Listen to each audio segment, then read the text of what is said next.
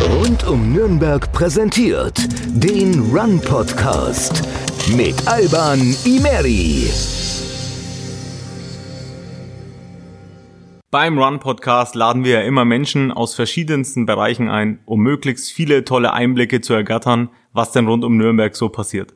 Heute sitze ich mit jemandem hier, mit dem ich ein Thema besprechen werde, das wir so noch gar nicht hatten. Denn Christian Kern wird uns heute in die Welt von Film und Fernsehen entführen.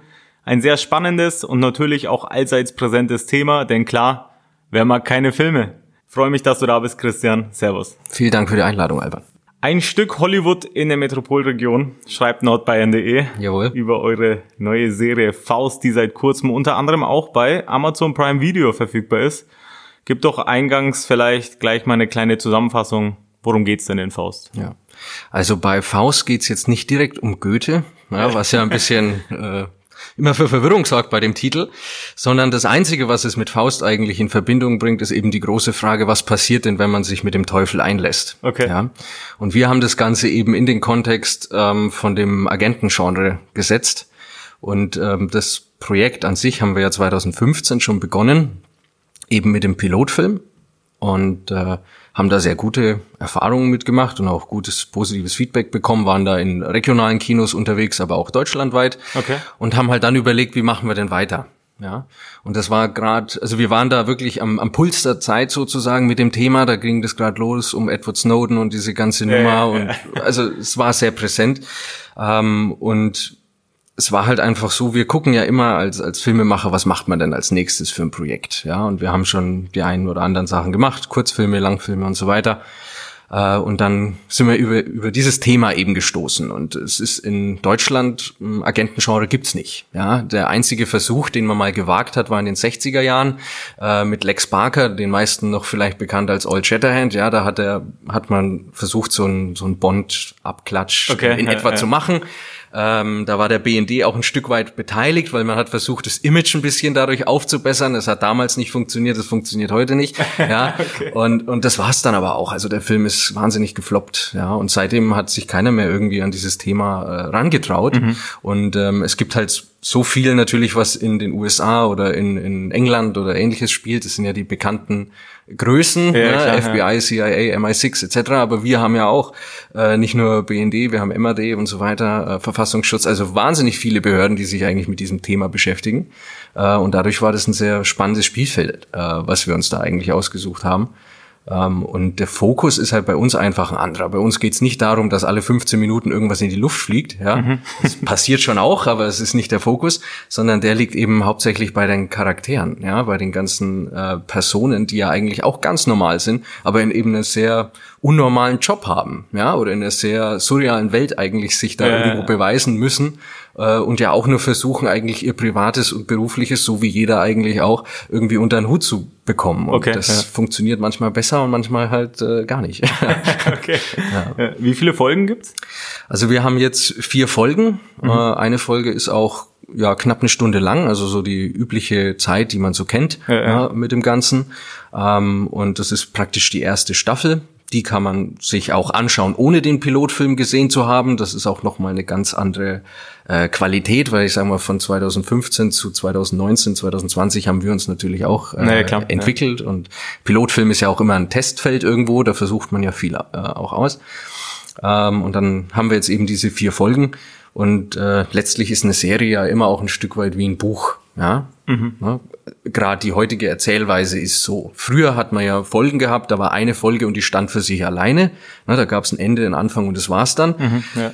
Hatte viel damit zu tun, weil das halt im ja, äh, linearen Fernsehen sozusagen lief. Ja, da war das halt immer Sonntag, Freitag, wie auch immer, 2015. Ja, ja. Und da musstest du halt dann vorm Fernseher sitzen, um das zu sehen. Ja. Wenn du dann mal eine Folge verpasst hast und es wäre eben so gewesen, dass man es äh, über mehrere Episoden weitererzählt, hättest ein Problem gehabt, du könntest nicht mehr folgen. Ja, klar. Ja. Jetzt durch Streaming hat sich das natürlich alles ein Stück weit verändert. Äh, sprich, man erzählt jetzt eben anders. Ne? Man macht es eben wie bei einem Buch. Es gibt jede Folge sozusagen ein Stück weit ein Kapitel mhm. und ähm, dementsprechend ist dann auch die, die Geschichte. Es baut alles aufeinander auf, weil man jetzt natürlich andere Sehgewohnheiten hat. Ja, ja. kannst gucken, wann du willst. Genau. Oder du bingst halt dann durch und dann hast du da die vier Stunden äh, am Stück geschaut und, und bist am Ende vielleicht ein bisschen schlauer als vorher ja, ja. Ne, bei dem Ganzen. Das war halt äh, vorher einfach nicht denkbar und dahin hat sich das schon verändert. Ja. Cool. Was euch ja auch äh, ausmacht, ist ja auch der, der lokale Bezug. Hier, ihr habt ja auch hier in der Metropolregion gedreht. Äh, erzähl mal, wo, wo genau habt ihr, wo waren da so eure, eure Spots? Ja, also wir haben an, an vielen verschiedenen Orten in der Region gedreht. Ähm, einmal zum Beispiel, wenn wir schauen, das Volksbad in, in Nürnberg, was natürlich immer eine ganz besondere Location ist. Und mhm. wir waren eigentlich die letzten, die noch drin waren, bevor es jetzt eben umgebaut worden ist. Okay, also wir ja. hatten noch mal das Glück, äh, dort zu sein. Äh, wir hatten das Gros Hotel am, am Hauptbahnhof, äh, also gegenüber vom Hauptbahnhof, da ja, waren ja. wir unterwegs. Ähm, die, die Pyramide, ne, das Hotel in Fürth, wenn man sich da das ist ja sehr markant, ne? ähm, Kennt man ja. Genau, dann den Hafen. Äh, hier in Fürth hat man verschiedene Stationen. Äh, das Amtsgericht in Erlangen zum Beispiel. Also wir versuchen schon auch möglichst an echten Locations zu drehen. Wir haben mhm. ja auch äh, auch einen fahrenden Zug drin. Das klingt jetzt ein bisschen banal, ähm, aber es ist so, beim Film wird ja viel getrickst und gefaked, ja. Äh, und bei uns ist der Zug echt gefahren und es war kein Greenscreen oder irgendwas sowas. Okay. Ja. Ähm, und das haben wir zum Beispiel in Nürnberg gemacht. Da gibt's auch äh, den, den Fränkischen Museums Eisen, Eisenbahn e.V., also auch ein gemeinnütziger Verein. Ähm, und die haben uns da ganz toll unterstützt und ihre äh, Waggons und, und, und Zug und Schienen ein Stück weit eben auch zur Verfügung gestellt, mhm. äh, dass wir das haben machen können. Ja, ja. Und das hat schon einen ganz äh, eigenen Charme, ja, weil das waren so ähm, Waggons aus den 20er Jahren. Also es hat so ein bisschen Orient Express äh, Feeling. ja, und ja. das macht sich natürlich schon toll und sieht schöner aus als ja, diese ja. ICE Plastikmodelle, die jetzt da halt fahren. Ne? Das, das hat schon hat schon mehr Charme einfach.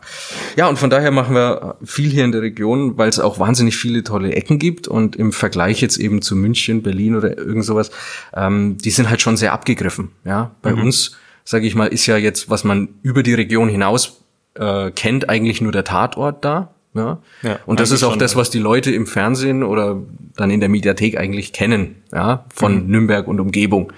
Äh, und, und daher, wir haben hier wahnsinnig tolle und schöne Ecken, die halt noch für mich zum Vorteil äh, unheimlich unverbraucht sind, was, ja, klar, was ja. vor der Kamera äh, gezeigt worden ist bisher. Ja. Du hast ja nicht nur selber eine tragende schauspielerische Rolle äh, in der Serie, du hast auch Regie geführt und generell bist du ja der Mann hinter dem Unternehmen.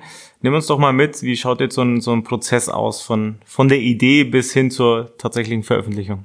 Also ich selbst habe ja als kleiner Junge schon angefangen, Filme zu machen. Ja, das war so die erste große Leidenschaft und an der bin ich auch kleben geblieben und nicht ja. mehr weggekommen.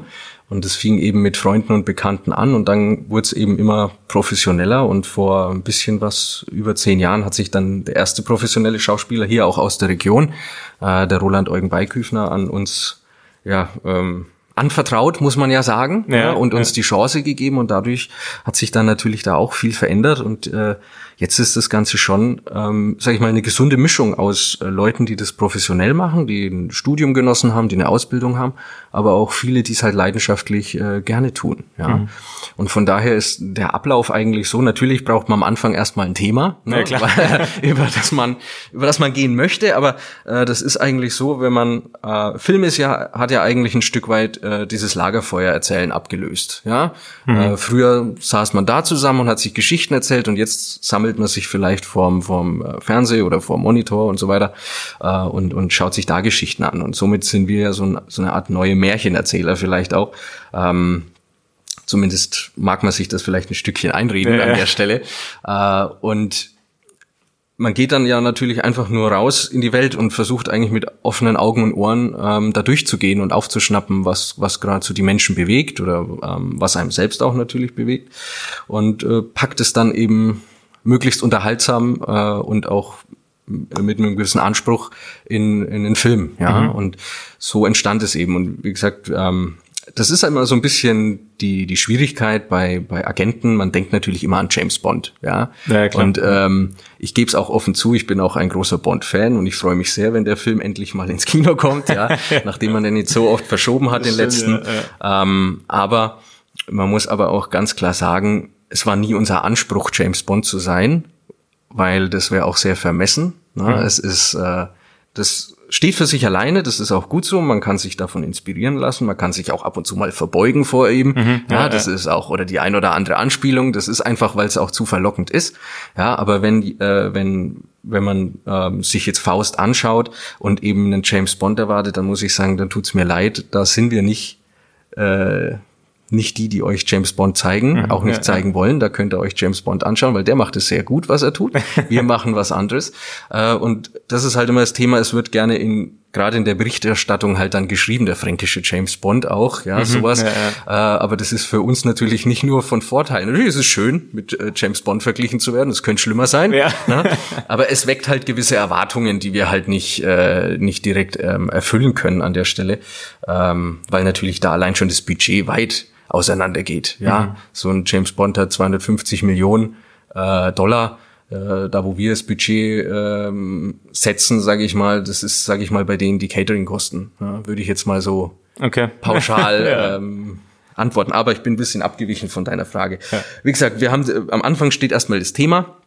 Ähm, dann haben wir natürlich, also ich bin ja nicht ich allein, sondern wir haben ein, ein, Team, was sich dann eben auch um die Geschichte kümmert und dann wird erstmal die Story entwickelt, mhm. die Drehbücher werden geschrieben. Ähm, dann geht es natürlich auch darum, die Rollen dementsprechend zu besetzen. Also sprich, man äh, guckt nach den passenden Schauspielern. Ja, ja. Ähm, die passenden Locations äh, werden dann noch parallel gesucht. Ne? Ähm, dann ist natürlich das ganze Thema Orga ist immer wahnsinnig wichtig. Ja, also von von der Terminfindung, dass man das hat, dann natürlich die Unterbringung, die Fahrten, ist auch jeder greifbar, verfügbar. Ja, klar. Ja. Wenn es ein Außendreh ist, passt es dann auch von der von der Jahreszeit beziehungsweise vom Wetter. Ne? Das mhm. ist ja auch immer was, was zu berücksichtigen gilt. Ähm, und am Ende, wenn dann sozusagen das Ganze auch gedreht worden ist vor Ort, ja, was immer lange anstrengende Tage sind, aber auch sehr äh, ja Tage, die einem viel zurückgeben, weil sie auch wahnsinnig viel Spaß machen, weil es ist, ein Film wird eigentlich immer dreimal gedreht. Ja, du hast einmal das, das Buch, was du schreibst, ja, du ja. hast dann den Dreh selber und äh, dann hast du im Nachgang eben noch den Schnitt und das Ganze. Ja, okay. also von da sind so drei verschiedene Phasen, die das Ding eigentlich durchläuft. Und äh, wie gesagt, wenn die ganzen Szenen gedreht sind, dann wird eben, geht man in die, in die Postproduktion, heißt es ja dann so schön. Also sprich, da wird dann geschnitten, da wird die Farbkorrektur gemacht, es wird äh, der Ton angepasst, vielleicht an manchen Stellen auch nochmal nachsynchronisiert. Mhm. Es wird Musik komponiert, das Ganze abgemischt, ja.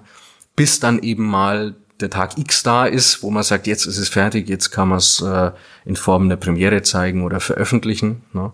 Äh, aber wie gesagt, dieser Moment auf dem roten Teppich oder das, was ja viele immer sagen, Mensch, ich will Schauspieler werden, damit nee. ich berühmt werde, der ist ganz klein. Und das ist der, der, der Bruchteil von dieser Arbeit, die da okay, drin ja. steckt. Äh, und ich glaube, wenn man das als äh, Motivation nehmen wollen würde, um, um Film zu machen, dann kommt man nicht weit. Ja, mhm. weil ähm, ich sage immer, es ist eine Leidenschaft und wie es im Wort halt schon steckt, es gehört auch ein Stück weit Leiden ja. dazu.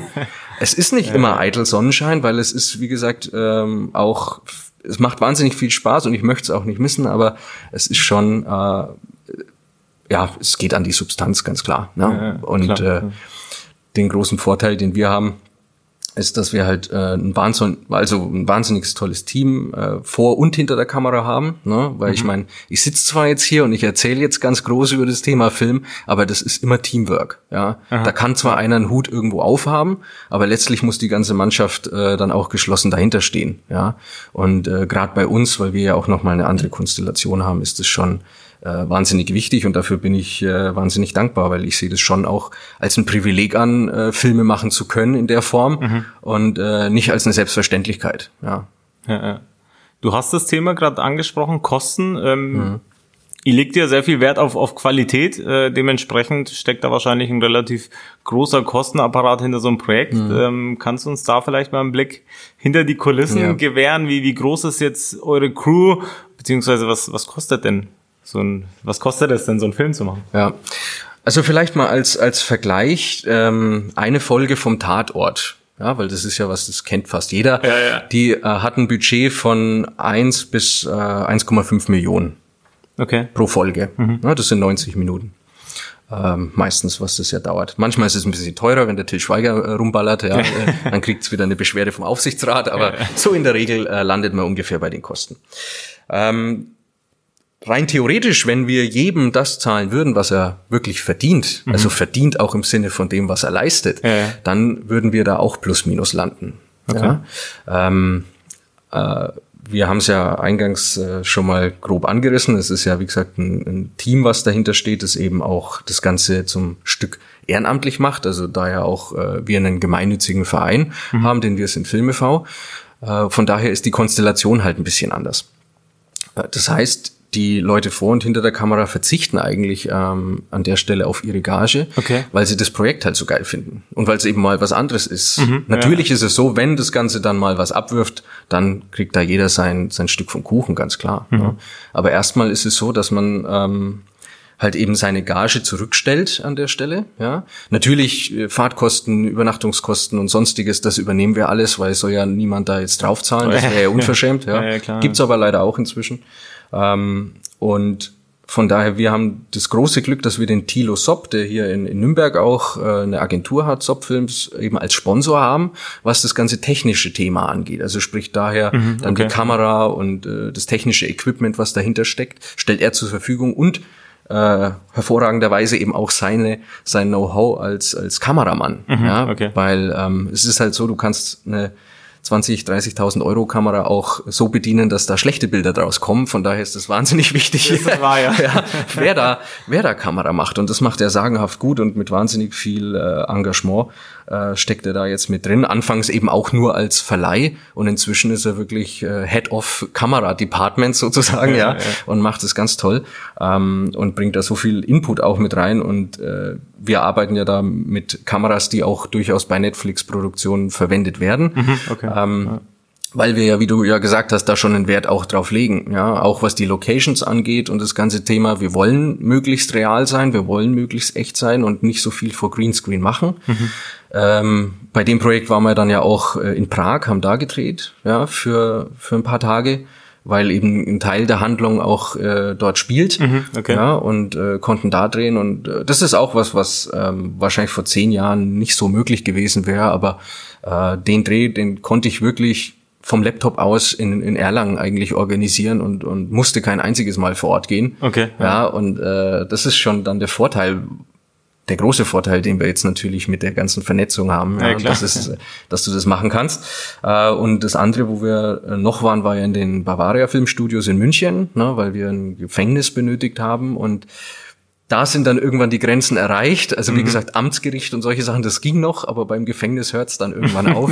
da musste man dann ausweichen okay. auf, äh, auf eine Kulisse sozusagen ja. an der Stelle. Gell?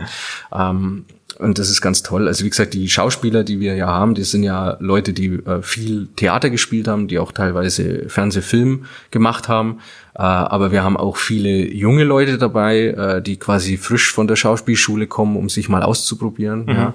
Und es ist halt gerade dieses äh, Genre, was wir ja da jetzt haben, ist ja doch ein bisschen spezieller und eben nicht die x-te Liebesgeschichte, die man schon fünfmal gespielt hat. Ja, ja, man kann halt einfach mal was anderes machen und wenn wenn die Geschichte gut ist und wenn das Team halt auch passt, äh, dann kommt da auch wirklich was Tolles bei raus, ja. Und das merkt man, denke ich, dem Ganzen auch an, ähm, dass da wirklich alle mit, mit Herzblut dabei sind. Ja. ja.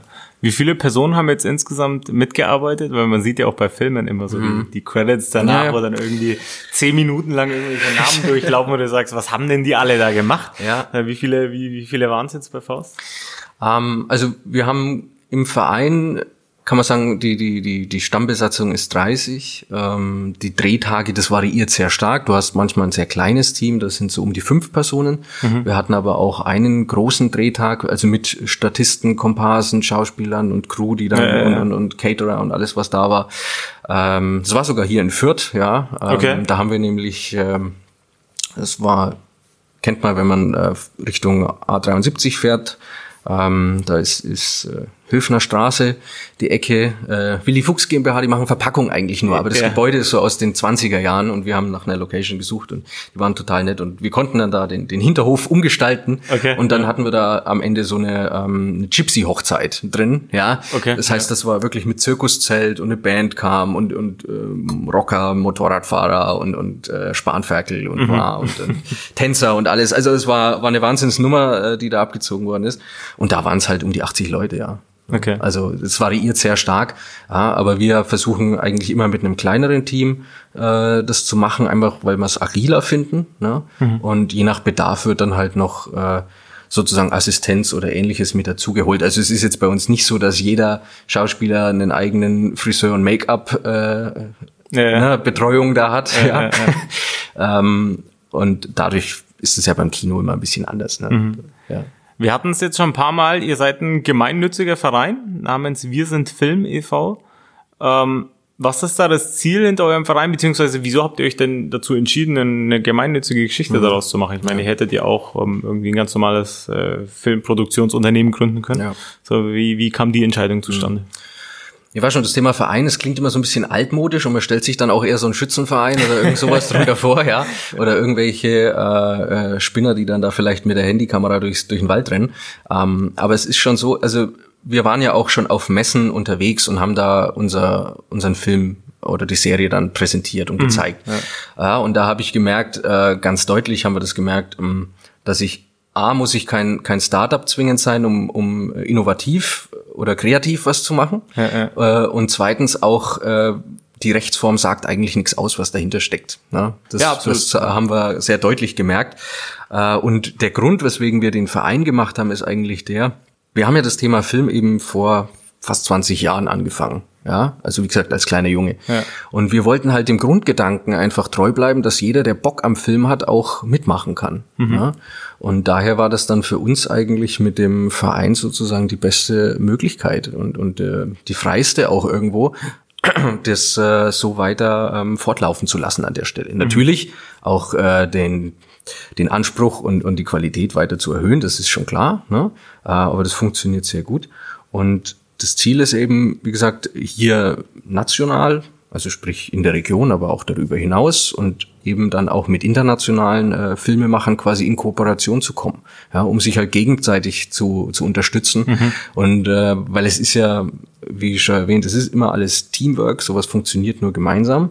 Mhm. Äh, und äh, gerade im Filmbereich ist es schon wahnsinnig wichtig, äh, ein, ein gutes Netzwerk zu haben, ja, weil der eine hat halt da seine äh, Stärken und, und äh, seine ja, Kapazitäten auch einfach, äh, die er zur Verfügung hat. Ja, klar, ja. Ja, und der andere kann halt was anderes besser und, und so gibt's dann eine schöne Mischung aus den verschiedenen Sachen und am Ende äh, ja kommt ja dann in dem Fall auch was äh, Vorzeigbares ja, absolut, raus. Absolut, ja. ja. Und das war eigentlich so der Hauptgedanke, ja, um, um das eben mit dem Verein äh, mhm. anzugehen. Okay. Genau. Äh, Faust ist neben Amazon Prime Video, wie schon erwähnt, auch als Blu-ray verfügbar. Mhm. Und äh, da stellt sich natürlich die Frage, ist Blu-ray denn überhaupt noch zeitgemäß? Also ähm, ist das überhaupt noch ein attraktives Medium? Ich meine, äh, ist natürlich einfacher via iPhone, iPad, Smart TV zu streamen, ähm, als sich da jetzt irgendwo eine DVD zu kaufen und äh, die dann irgendwie in DVD-Rekorder zu schieben. Ähm, ich wüsste auch ehrlich gesagt gar nicht, ob irgendeiner von meinen Freunden noch Blu-ray verwendet. Ähm, wie, wie, wie siehst du das? Ähm, ist ist Blu-ray tatsächlich noch ein attraktives Medium oder geht es da mehr darum, einfach mal was in der Hand zu haben. Das ist, glaube ich, so halb halb. Also ähm, auf der einen Seite ist es natürlich schön, noch was in der Hand zu haben und es mhm. im Regal auch stehen zu haben. Ja, ja. klar.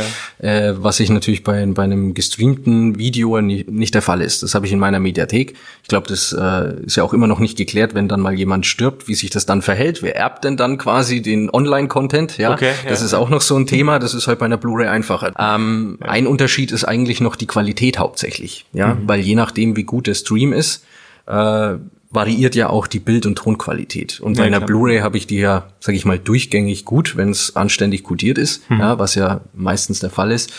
Ähm, das ist eigentlich das, der, das Hauptargument, sage ich mal, was noch für eine Blu-ray spricht. Und wenn es jemanden interessiert, das Bonusmaterial. Ja, mhm. weil das okay. natürlich was ist, was bei Stream in der Regel wegfällt, wird jetzt aber teilweise auch schon äh, ergänzend mit angeboten. Mhm. Ja, ähm, aber für die Zukunft wird es wahrscheinlich nicht mehr nicht mehr funktionieren. Also auch jetzt der Versuch ja mit 4K, ne, diese Ultra äh, HD Blu-ray-Nummer, die man jetzt Ja, da klar. versucht. Ja. Das mag Liebhaber gibt sicherlich, das ist ähnlich wie die, die, die Schallplatte, ja, Vinyl ist ja jetzt auch wieder groß im Kommen. Ja. Äh, von daher, ich denke aber nicht, dass eine VHS oder DVD nochmal wiederkommt, weil da ist die Qualität einfach zu schlecht.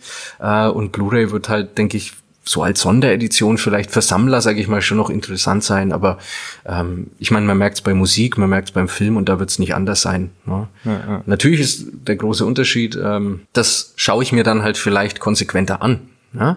als wenn ich stream. Weil beim Stream ist es halt einfach so, du drückst, du schaust es vielleicht nebenbei an oder drückst dann mal auf Pause, ja, oder, oder äh, äh, lässt dann wieder drüber weg. In der Blu-ray bist du vielleicht ein bisschen konzentrierter noch bei.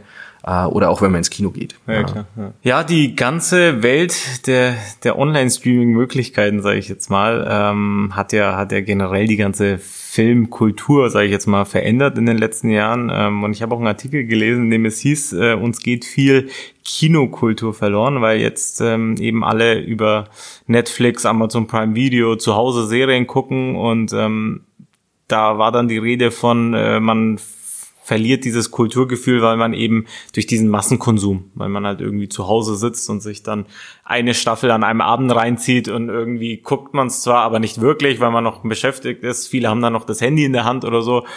Glaub, glaubst du das auch, dass, äh, dass dann so ein bisschen die Wertschätzung für, für, für gute Filme verloren geht? Ich denke, die Sehgewohnheiten an sich haben sich halt einfach verändert. Ne? Und das merkt man ja allein schon in der Aufmerksamkeitsspanne. Mhm. Ja, wie lang schafft's denn jemand noch irgendwie konzentriert was zu folgen? Ja, ja. Äh, von daher ist es auch, man muss es eigentlich in zwingender Weise schon bei, bei der Entwicklung der Geschichte inzwischen irgendwo berücksichtigen. Dass mhm. ich sage, nach fünf Minuten muss ich erstmal nur schöne Bilder zeigen, damit man mal ein bisschen durchschnaufen kann, okay, weil ja. ansonsten nimmt, nimmt er das Handy in die Hand. Das sind jetzt auch Lernerfahrungen, die wir gemacht haben, mhm. ja, weil äh, ich denke schon, dass Faust ähm, hat schon einen, einen, gewissen Anspruch, also da muss man schon dranbleiben und da muss man auch mitdenken und das ist auch ganz bewusst so gemacht. Also ja, das ist ja, nichts, wo man sagt, das schaue ich mir jetzt mal an, damit so ich berieselt ja. werde, ja. Ähm, und das ist halt auch das Thema. Also wahrscheinlich wären wir manchmal auch eher auf Arte besser aufgehoben als auf Amazon, ja. weil ich jetzt mal dem Arte-Zuschauer unterstellen mag, dass der da vielleicht obla, äh, ein bisschen mehr drin ist in dem Ganzen. Also man kann halt sowas wird dann immer ganz schnell auch als Arthouse bezeichnet, ja, okay, weil es ja. halt eben nicht äh, wie eingangs da erwähnt, nicht alle 15 Minuten irgendwas in Luft fliegt. Gell?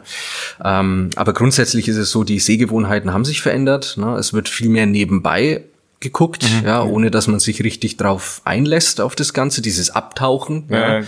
Ich meine, man muss ja nur mal ins Kino gehen und wenn man sich da oben in die erste Reihe sitzt, es werden bestimmt ja 25 Prozent äh, entweder vor dem Film, also gerade bevor er losgeht, nochmal mhm. aufs Handy schauen, im Film nochmal und dazwischen auch, wie lange dauert's denn noch?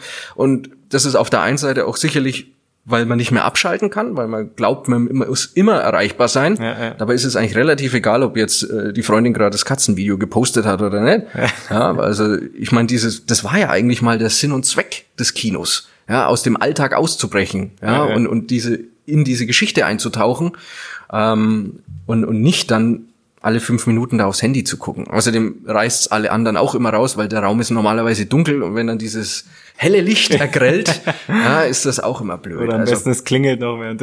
ja, also es ist ganz ganz schlimm. Also es macht viel kaputt. Ja, und aber ich ich habe das auch selber schon gemerkt. Es ist wirklich so äh, zu Hause einen Film anschauen ähm, ist wirklich inzwischen schwierig, weil du halt irgendwie schon immer so das Handy irgendwo im Anschlag mhm. hast. Ja.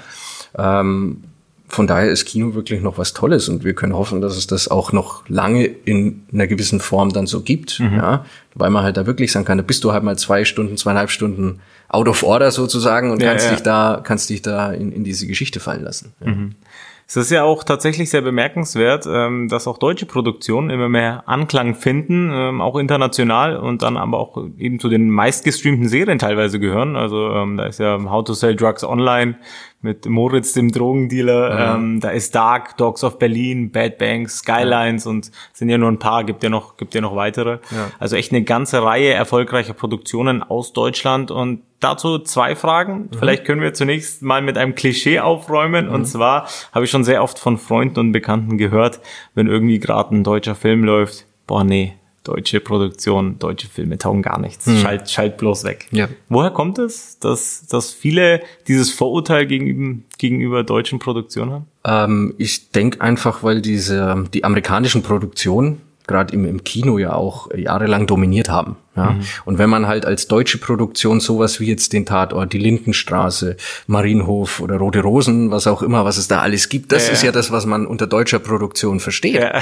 ja, äh, aber in den letzten zehn oder fünf Jahren hat sich wahnsinnig viel getan. Ja, also man hat, es gibt äh, sicherlich auch ein paar, die noch den, den ja, klassischeren Erzählstrukturen frönen, ja. Mhm. Aber letztlich äh, sind ja alles äh, frische neue Filmemacher, die ja da auch irgendwo inspiriert worden sind von amerikanischen Produktionen gerade. Mhm. Und man möchte ja auch auf dem Weltmarkt irgendwo wieder ein bisschen mithalten. Und von daher hat sich das schon geändert. Natürlich ist eine deutsche Produktion an sich anders. Jede Produktion aus jedem Land ist anders. Wenn ja, ich einen französischen ja. Film anschaue, der hat auch einen eigenen äh, Tenor einfach, ja. Mhm. Der, der, hat eine Stimme, ja? ja. Und das ist bei einer deutschen Produktion auch so.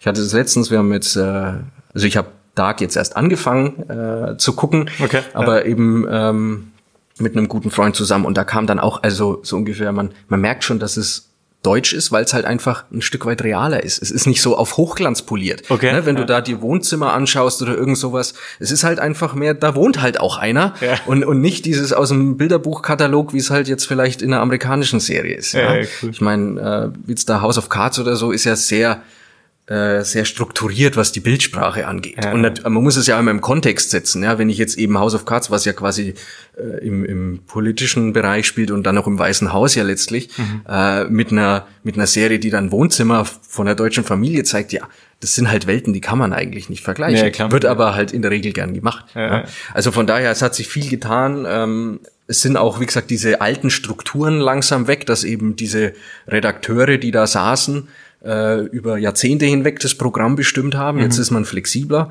Auch die öffentlich-rechtlichen haben gemerkt, sie müssen was tun, weil ansonsten schaut sie keiner mehr. Ja, ja. ja. Und ich meine, äh, die GEZ muss ja auch irgendwie äh, naja, äh, argumentiert werden an der Stelle. Das ist wahr, ja. Deswegen auch da, auch die öffentlich-rechtlichen produzieren inzwischen äh, tolle äh, Sachen, die aber leider, muss man dann wieder sagen, mehr in der Mediathek zu finden sind oder mitten in der Nacht laufen mhm. äh, und nicht im, im normalen Programm. Mhm. Ja.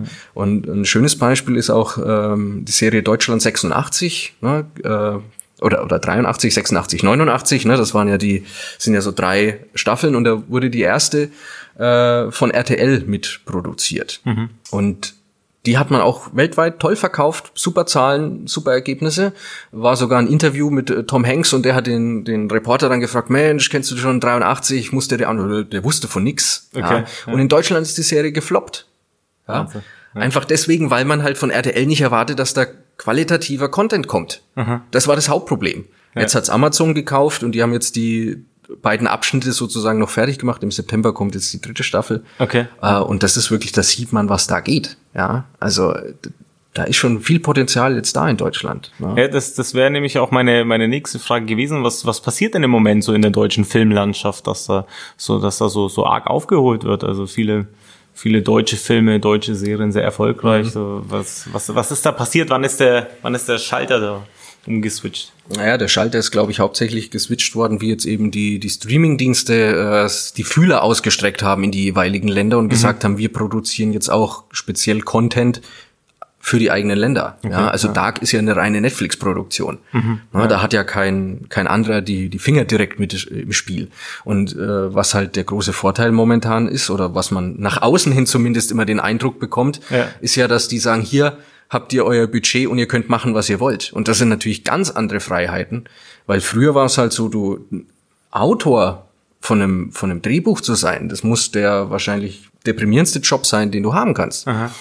Weil du hast ja am Anfang eine Idee von der Geschichte. So, die pitchst du, du schreibst ein Drehbuch, einen Entwurf. Und dann mischen da erstmal 10, 15 Mann drin rum, bis dann irgendwann das Ding verfilmt wird und die Geschichte kann dann ganz anders sein. Aber ja. du musst ja in der Regel die Rewrites machen und vielleicht kriegst du es nicht mehr bezahlt und so weiter. Mhm. Also es ist schade einfach, ja. Und jetzt hast du eben, das ist so ein bisschen mehr, wie es äh, Amerika ja auch macht, einen Writers Room. Da sitzen dann eben vier, fünf, vielleicht noch mehr, okay. die sich halt wirklich eine Staffel ausdenken Äh, und dann dementsprechend gibt's halt einzelne Personen, die dann die, die, die Folgen schreiben. Und das hat halt viel verändert, als wenn dann einer von oben kommt und sagt, nö. Weil es, das, das äh, hat mir mal äh, jemand erzählt, der, der hatte eben die Situation, der war dann bei so einem äh, Redakteur drin gesessen und der hat sich das Drehbuch durchgeschaut und dann sagte so, also Herr Müller, ich weiß ja nicht, der Herr Kramer, wie er das da sagt, das würde ich nie so sagen. Ja, was denkst du dir jetzt als Autor? Da sagt er, natürlich würde das nicht so sagen, sind ja auch nicht Sie. Ja, es ist ja die Rolle. Und, und das ist aber das Problem, wenn jemand von außen, der eigentlich nichts mit der Materie zu tun hat, meint, er muss äh, ja, jedes klar. kommentieren und dadurch wird es in der Regel nicht besser. Ja. Und das Endergebnis hat man dann. Und jetzt ist da, glaube ich, ein Bruch drin, dass dieses System sich langsam wandelt. Klar haben wir viel Remakes auch. Das liegt daran, dass halt jetzt viele äh, sag ich mal, die damals, ähm, jetzt bei Star Wars oder so, ja, da waren die jung und haben das im Kino gesehen und jetzt sitzen sie in der Chefposition und sagen, Mensch, jetzt legen wir das nochmal neu auf. Mhm, ja, Außerdem ja. will man halt auch finanziell keine Risikos mehr eingehen. Ja, das ist ja auch ein ganz großes Thema. Mhm. Da melkt man halt dann lieber die Kuh so lange, bis sie keine Milch mehr gibt. Okay. Aber da haben ja dann auch die Fans in letzter Zeit, glaube ich, sehr stark äh, gesprochen und da hat man dann auch gemerkt, irgendwo ist dann mal gut. Ne? Es muss trotzdem noch äh, gut sein ja. und nicht nur einfach den Titel davor knallen und, und dann kann man das schon verkaufen. Ja, klar, ja. Uh, Film ist ja generell die, deine Leidenschaft, hast du, hast du ja bereits gesagt. Das mhm. heißt, du beschäftigst dich ja auch seit klein auf damit. Wie würdest du jetzt die, die Metropolregion im Vergleich ähm, einschätzen, was so Filmkultur und Filmemacher angeht? Vielleicht auch im Deutschlandvergleich mhm. zu, zu anderen Städten wie jetzt München oder Berlin ja. oder so? Also die Szene, wenn man das mal so nennen möchte, ja, genau, äh, die ist, glaube ich, schon sehr überschaubar. Mhm. Ja, ähm, aber dadurch ist er halt auch ein Stück weit spezieller. Ne? Es ist halt wirklich was Außergewöhnliches, wenn man sagt, man macht hier Film. Ja, wenn ja, ich jetzt nach Köln oder München gehe, dann verdrehen sie wahrscheinlich die Augen und sagen, der Spinner, deswegen ist meine Straße jeden Montag gesperrt oder so. Ja, ja das ist da ein bisschen anders. Und hier ähm, muss ich sagen, stößt man wirklich äh, oder läuft man in offene Türen, mhm. ja, äh, was das Thema angeht. Also die Leute sind da wahnsinnig äh, hilfsbereit und sind auch total begeistert halt von dem von dem Thema. Also gerade wenn wir jetzt äh, Locations äh, scouten und, und suchen und dann die Leute kontaktieren und so weiter, mhm. ähm, da stößt man eigentlich schon immer auf auf äh, offene Ohren, was das Thema angeht. Äh, und auch die Schauspieler, die es hier in der Region gibt, das ist natürlich viel eben, wie gesagt, äh, freie Szene, aber auch äh, Theater, die da unterwegs sind, mhm. die sind ganz toll, ja. Und, okay. und äh, ist wirklich schade, dass man halt immer nur dieselben fünf Nasen irgendwo im Fernsehen oder in, in, in so deutschen Kinofilmen sieht. Mhm. Aber das ist, wie gesagt, wieder ein bisschen diese Risikoabwägung, wo ich weiß, ein Mbarek bringt mir halt mehr Zuschauer ins Kino und ein Schweighöfer als ja, jetzt klar. irgendwie der Michel Müller von nebenan. Ja. Mhm. Kann der noch so gut spielen. Ja. ja. Und ähm, das ist halt einfach das Tolle, dass hier wahnsinnig viel Potenzial in der Region ist. Ja, äh, der Schwerpunkt hier ist aber mehr, sag ich mal, im, im Imagefilm und äh, Werbefilme, solche Sachen, mhm, ja. äh, die da unterwegs sind. Serie, Kurzfilm, äh, so Sachen sind halt quasi Hobbys, die man nebenbei macht, ne? weil sie halt, wie gesagt, finanziell immer ein schwieriges äh, Unterfangen sind mhm. und, und äh, nicht jetzt zwingend dazu führen, dass man dann sagen kann, Mensch, äh, da haben wir jetzt einen Schnitt gemacht. Ja. ja, ja. Aber angefangen haben die Leute eigentlich immer deswegen. Ja. ja. Keiner ist in die äh, zum Film gekommen, um zu sagen, Mensch, ich möchte jetzt Dosensuppen filmen oder so, ja. Das ist, das will ja keiner. Klar. Ne? Und deswegen, das ist, glaube ich, auch was, was uns ein Stück weit äh, da attraktiv macht, weil man halt sagt, wir bieten die Möglichkeit, äh, das zu tun. Ja. Wie geht jetzt für euch weiter? Was ist jetzt so in, in, in Planung demnächst, Staffel 2 oder andere Projekte? Mhm. Erzähl mal, was passiert jetzt bei euch? Also wir haben andere Projekte am Laufen, ein paar Kurzfilme, äh, aber der Schwerpunkt ist eigentlich schon die zweite Staffel. Ja, mhm. momentan befindet sich das alles in der Planung, äh, ähm, weil drehtechnisch ist es ja im Moment zumindest ein bisschen komplizierter. Nichtsdestotrotz, was wir aber machen wollen, ist sozusagen ein Bindeglied zwischen der ersten und der zweiten Staffel und das sind drei Kurzfilme, mhm, okay. äh, die sozusagen ein bisschen den Faden weiterspinnen okay. und dann so eine Brücke zu schlagen, aber auch eben die für sich alleine stehen können, dass man damit dann auch mal mehr zum Beispiel auf äh, Festivals oder ähnliches äh, mitgehen kann, ja. weil bei einer Serie, die halt in Summe 240 Minuten hat, die kriegt man schlecht beim Festival unter. Das, äh, wahrscheinlich.